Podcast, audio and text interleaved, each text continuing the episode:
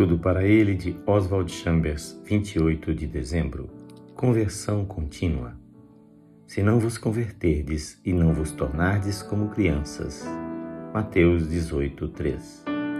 Essas palavras do Senhor se aplicam à nossa conversão inicial, mas temos que nos converter continuamente, todos os dias de nossa vida, buscando sempre a Deus como crianças. Se confiarmos em nosso entendimento em lugar de confiar em Deus, provocaremos consequências pelas quais Deus nos responsabilizará.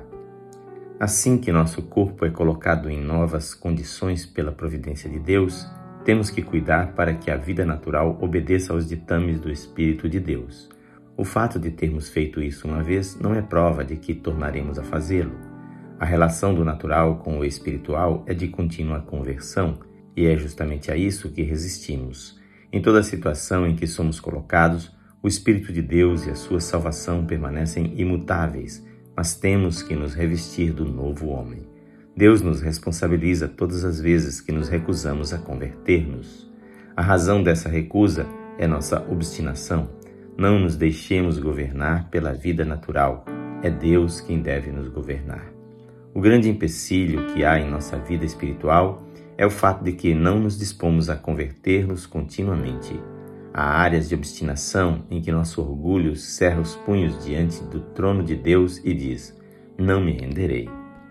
Endeusamos a independência e a teimosia e lhes damos outros nomes. Aquilo que Deus vê como uma renitente fraqueza, chamamos de força. Existem áreas inteiras de nossa vida que ainda não foram submetidas a Deus, e isso só pode ser feito por meio dessa contínua conversão. Lenta, mas seguramente podemos conquistar todo o território para o Espírito de Deus. Esta leitura é feita por seu amigo pastor Edson Grando. Que o Senhor Jesus abençoe o seu coração e lhe dê plena conversão diante dele.